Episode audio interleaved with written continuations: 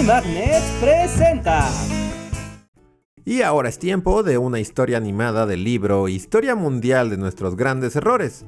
Suscríbete a Bully Magnets, nos ayuda mucho a mantener este proyecto con vida. Apoya los contenidos educativos por internet. Todos hemos vivido conflictos familiares que terminan por romper las cosas. Son una banda de chacales. Todos sabemos que los terrenos de la abuela me pertenecen por derecho. Yo era el que más la quería. Una vez hasta le dio un beso. Y eso que su cachete arrugado me daba horror.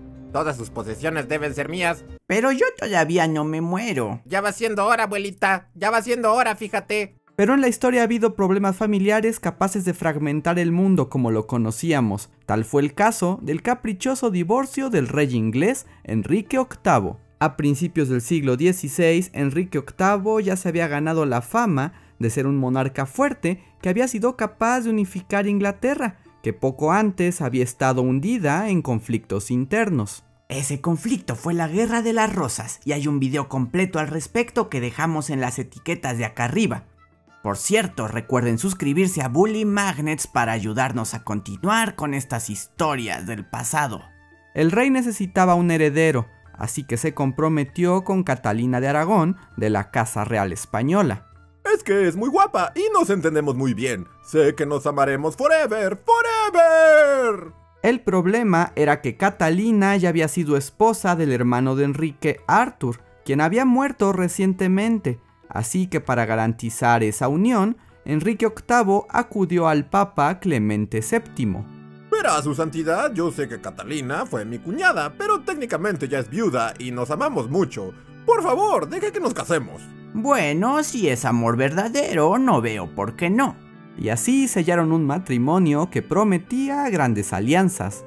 Sin embargo, tras más de 20 años de matrimonio, Catalina no había podido dar a luz a un heredero varón, y el impaciente rey veía amenazada la posición de su familia.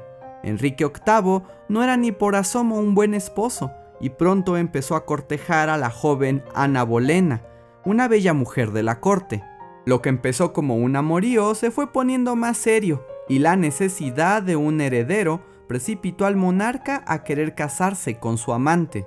Sin embargo, existía el problema de que él ya estaba casado con Catalina, y en aquellos tiempos era muy importante guardar las apariencias. En 1530, Enrique VIII escribió a su amigo el Papa para que le concediera la anulación del primer matrimonio, bajo el argumento de que ya bien pensado, haberse casado con su cuñada no estaba bien y tampoco era válido. Pensándolo bien, eso de casarse con la cuñada suena medio pecaminoso. Yo diría que el matrimonio no es válido. ¿Podría concederme el divorcio, su santidad? ¿Y el amor? ¿De qué hablas, Clemente? ¿Acaso no sabías que el amor romántico es tan solo una convención social? Mm. Aquello no convenció al Papa, quien pensaba en el divorcio como algo pecaminoso que podría descarrilar al resto de la sociedad. Además, esa separación se convertiría en una afrenta contra el rey de España, el sobrino de Catalina de Aragón. Y créanme, no les conviene hacerme enojar a mí, Carlos I de España y V de Alemania, el emperador más poderoso del mundo. Aún así, Enrique VIII no se dio por vencido, y mediante estudios teológicos y medidas diplomáticas, siguió exigiendo a Clemente la disolución de su matrimonio.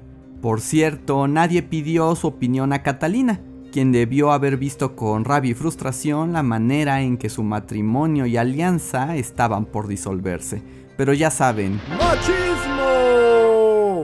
Sin embargo, no hubo fuerza sobre la tierra que convenciera al Papa de aceptar la petición del inglés. Clemente estaba convencido de que su autoridad divina sería suficiente para zanjar el asunto, pero no contaba con la necedad de Enrique VIII. En 1534, Enrique rompió relaciones con la Iglesia Católica y se nombró a sí mismo cabeza de la nueva Iglesia de Inglaterra, que aunque permanecía cristiana, se orientaba hacia el protestantismo y se alejaba definitivamente de la influencia del Vaticano. Pues me vale tu opinión, Clemente. Me largo de aquí y fundaré mi propia iglesia con juegos de azar y mujer... mujeres pías y altamente respetables. Como mi querida Ana, a la cual quiero mucho de verdad, sí. Por supuesto, como líder de su propia iglesia, Enrique VIII se concedió el divorcio y se casó con Ana Bolena. y vivieron felices para siempre. Pero no fue así. Años más tarde, Enrique se cansó de Ana Bolena y la acusó de adulterio, lo suficiente para condenarla y ejecutarla en 1536, porque ya saben... ¡Machismo! Enrique VIII se volvió a casar, esta vez con Jean Seymour, y al final pudo tener su heredero, Eduardo VI.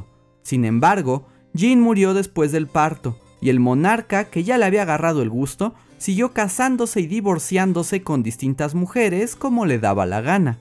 Enrique VIII murió en 1547, convencido de que su linaje continuaría gracias a su hijo.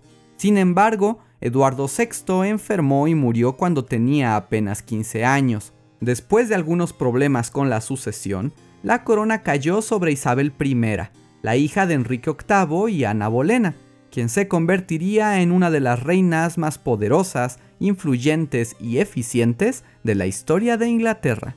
Y eso, amigos, se llama karma. Aplausos para las reinas. En cuanto a Clemente, se dice que pasó intranquilo el resto de su vida. Tal vez, de haber dado el divorcio a Enrique, no habría roto los lazos entre la Iglesia Católica e Inglaterra ni roto su alianza con uno de los reinos más poderosos del momento. Uno nunca sabe hasta dónde puede llegar una disputa familiar. Queremos agradecer personalmente a los Patreons y miembros de Bully Fans Forever que más nos han apoyado este mes. Aldo López Valle, Andrea Sánchez, Areján, Catalina Díaz, Emilio Anguiano, Gilberto García, Jonathan Francisco Portillo, Manuel Rebollo, Marjorie Pernia, Miriam Ramos Campos, Omar VG, Pixelina Driver, Portal Mosaicos, Yoshimi R, Rodolfo Cervantes, Raúl Sánchez Echeverría y Jorge Alberto Miranda Barrientos.